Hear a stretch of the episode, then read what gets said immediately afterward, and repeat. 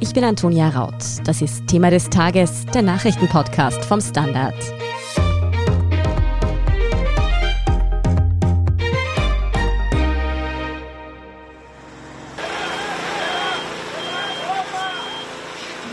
Wenn man die verzweifelten Rufe der Einsatzkräfte und das Knistern der Flammen hier nur hören kann, wir alle haben wohl in den vergangenen Tagen die katastrophalen Bilder von den Waldbränden im Mittelmeerraum gesehen. Von Italien über Griechenland bis in die Türkei wüten verheerende Waldbrände.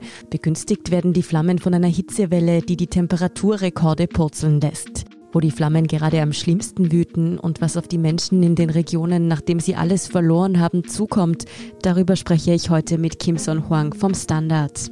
Und wir sprechen auch noch über einen anderen Aspekt der Brandkatastrophe, nämlich warum Profitgier und die Mafia ebenso Schuld an den Waldbränden haben wie der Klimawandel. Kimson, sei so gut und gib uns kurz einen Überblick. Wo in Europa wüten gerade noch Waldbrände?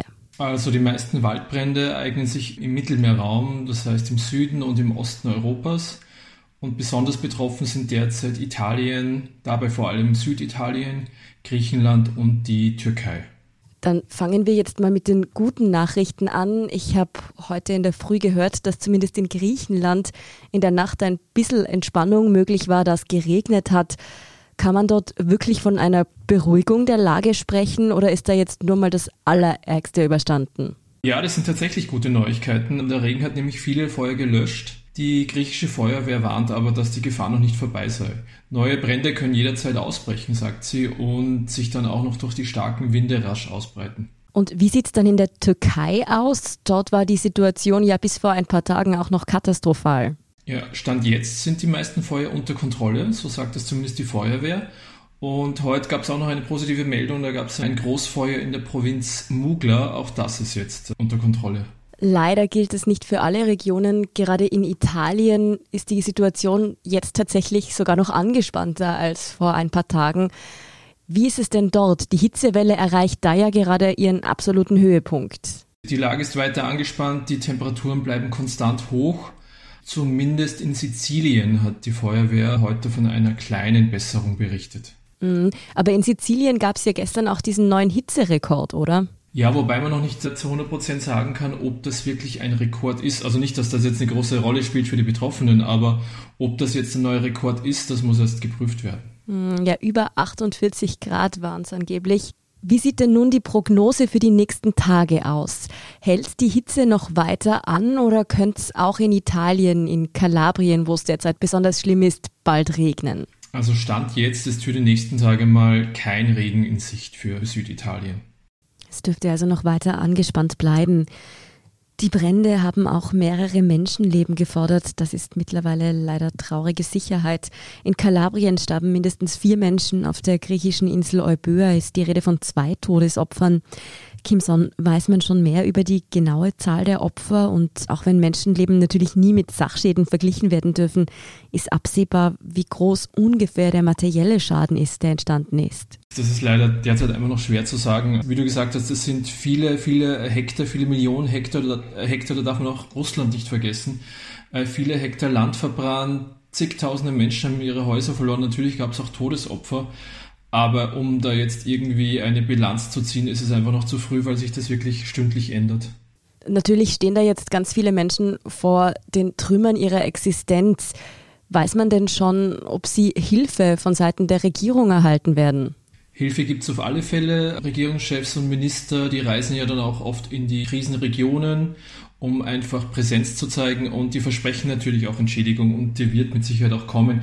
Wie die aber im Detail aussieht, wie hoch die ausfallen wird, das kann man jetzt noch nicht sagen. Hm, da muss wahrscheinlich auch noch eine erste Bestandsaufnahme der ganzen Schäden gemacht werden. Außerdem ist bei vielen Bränden ja auch nicht klar, ob sie nicht gelegt wurden. Tatsächlich muss man davon ausgehen, dass der Großteil der Waldbrände durch Brandstiftung oder zumindest Fahrlässigkeit entstanden ist.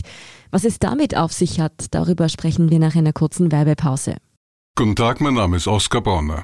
Wenn man in stürmischen Zeiten ein wenig ins Wanken gerät, den eigenen Weg aus den Augen und die Orientierung verliert, dann ist es sehr hilfreich, wenn man etwas hat, woran man sich anhalten kann. Der Standard, der Haltung gewidmet. Jetzt gratis testen auf Abo der Standard AT. Dann sehen wir uns noch an, was es eigentlich mit den Ursachen dieser Brandkatastrophen auf sich hat. Einerseits muss man natürlich sagen, dass sich die meisten Expertinnen und Experten einig sind, dass es der Klimawandel ist, der die extreme Hitze begünstigt. Aber das ist nicht der einzige Aspekt, bei dem der Mensch bei diesen Feuern seine Finger im Spiel hat. Natürlich, es ist heiß im Sommer, aber das ist nicht alles, oder Kimson? Ja, Hitze allein führt noch nicht zu Feuer. Da hast du recht. Brandstiftung spielt eine große Rolle, aber auch Fahrlässigkeit. Also Letztens hat die italienische Regierung gesagt, 70 Prozent der Feuer sind menschgemacht. Bei solchen Temperaturen reicht mitunter auch schon eine Zigarette aus einer weggeworfene. Das fällt natürlich in den Bereich Fahrlässigkeit, aber das andere ist natürlich schon auch Brandstiftung. Laut Italiens Regierung sind 57 Prozent der Brände darauf zurückzuführen. Die Motive für Brandstiftung sind unterschiedlich. Und was bewegt da die Menschen tatsächlich dazu, den Wald in ihrem Zuhause vor ihrer Haustür anzuzünden? Das kann mit Bauspekulationen zu tun haben, aber man darf auch die Bedeutung von Pyromane nicht vergessen, die einfach eine Freude daran haben, Feuer zu legen. Mhm. Ja, gerade in Italien heißt es ja auch immer wieder, dass die Mafia in sehr vielen Fällen hinter den gelegten Bränden stecken soll. Was hat es denn damit auf sich? Da ist auf alle Fälle was dran. Auch da spielt Bauspekulation eine Rolle, wo dann die Mafia der Nutznießer ist. Es ist aber auch so, dass zum Beispiel die Camorra ihre illegalen Mülldeponien anzündet, um dann einfach Platz zu schaffen für weiteren Müll. Und dann springt das Feuer auf die Wälder über. Die Baulandspekulation, die du schon öfter angesprochen hast, die hat ja darin ihren Ursprung, dass Menschen Waldflächen abbrennen, damit die Grundstücke dann zu Bauland werden und sie diese teurer verkaufen oder eben auch bebauen und davon profitieren können. Nun gibt es aber etwa in Italien Gesetze, die das verhindern sollen, indem dass es eigentlich verboten ist, abgebrannte Flächen innerhalb der nächsten Jahre zu bebauen, um das eben zu unterbinden. Wirken diese Gesetze denn nicht? Also diese Gesetze gibt es nicht nur in Italien, sondern auch in, in anderen Ländern. Offenbar wirken sie nicht, sonst würde es nicht so viel Brandstiftung geben. Und wo liegt hier das Problem? Also warum wirken diese Gesetze nicht? Naja, ob es dann auch wirklich genau so streng gehandhabt wird, wie das Gesetz es besagt, das ist halt die Frage. Ja, das läuft ja vieles auch auf kommunaler Ebene. Und das heißt, da müsste man einfach schauen, ob das wirklich so kontrolliert wird. Offenbar ist das eben nicht der Fall. Das bedeutet aber, dass in vielen Fällen diese Brände tatsächlich auch aus Profitgier gelegt werden. Auf alle Fälle, ja. Nun, laut einem Interview, das du geführt hast, spielen aber auch gesellschaftliche Faktoren wie etwa die Landflucht in den Feuerkatastrophen eine Rolle. Wie hängt denn das zusammen? Also der Feuerökologe Johann Goldammer hat mir erklärt, wenn junge Menschen vom Land in die Stadt flüchten, dann ist niemand mehr da, der das Land intensiv bewirtschaftet.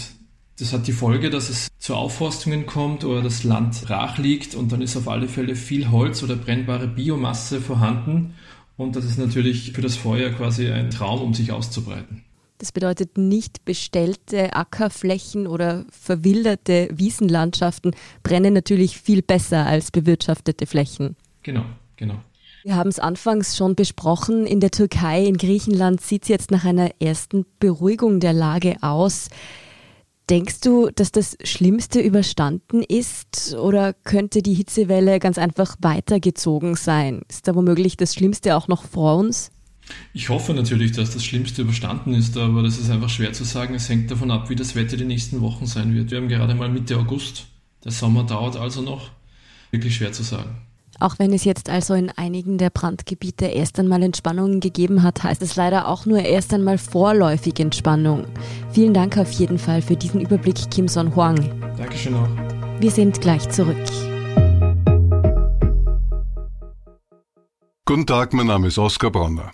Wenn man die richtige Immobilie zur richtigen Zeit am richtigen Ort finden will, dann sollte man auch zur richtigen Zeit am richtigen Ort danach suchen. Nämlich genau jetzt, im Standard. Tausende Häuser und Wohnungen bei nur einer Besichtigung. Im Standard und auf Immobilien der Standard AT. Und hier ist, was Sie heute sonst noch wissen müssen. Erstens, nicht nur in Europa wüten Waldbrände, im Mittelmeerraum ist vor allem auch Algerien derzeit betroffen. Dutzende Menschen haben dort in den Flammen bereits ihr Leben verloren, viele von ihnen Einsatzkräfte und Feuerwehrleute. Bei den Brandursachen gibt es offenbar Überschneidungen mit jenen in Italien, Griechenland und der Türkei. Auch der algerische Innenminister machte bei einem Besuch vor Ort Brandstifter für die Feuer verantwortlich. Vier Verdächtige wurden angeblich bereits festgenommen. Im Norden des Landes brachen nach Regierungsangaben mehr als 70 Feuer aus. Die meisten wüteten in der Kabylei, einer stark bewaldeten und dicht besiedelten Bergregion östlich der Hauptstadt Algier. Zweitens, genau 1447 Menschen in Österreich haben sich bereits zweimal mit dem Coronavirus infiziert.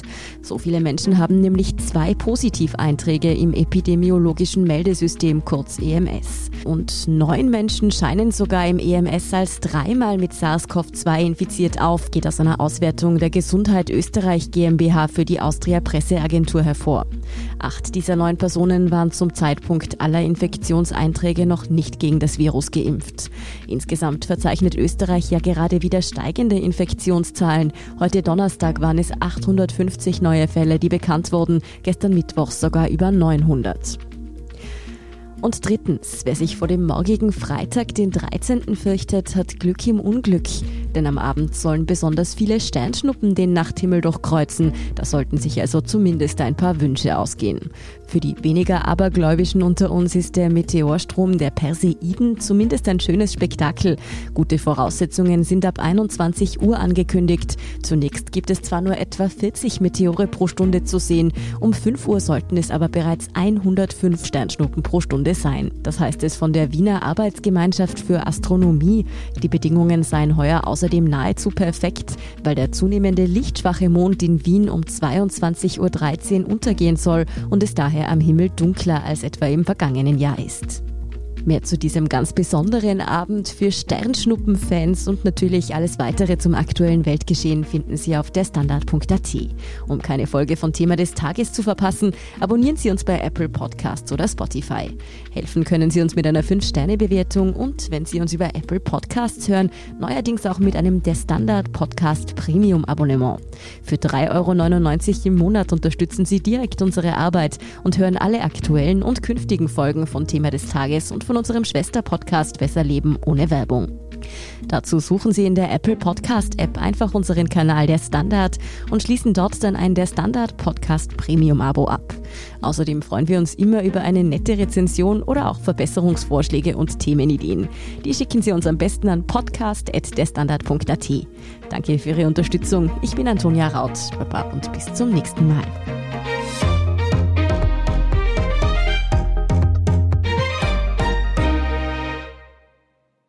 Guten Tag, mein Name ist Oskar Bonner. Ein Job, den man machen muss, ist ein Beruf. Ein Job, den man machen will, ist eine Berufung. Sollten Sie auf der Suche nach letzterem sein, empfiehlt sich ein Blick in den Standard. Es geht um Ihre Einstellung. Jetzt Jobsuche starten. Im Standard und auf Jobs der Standard.at.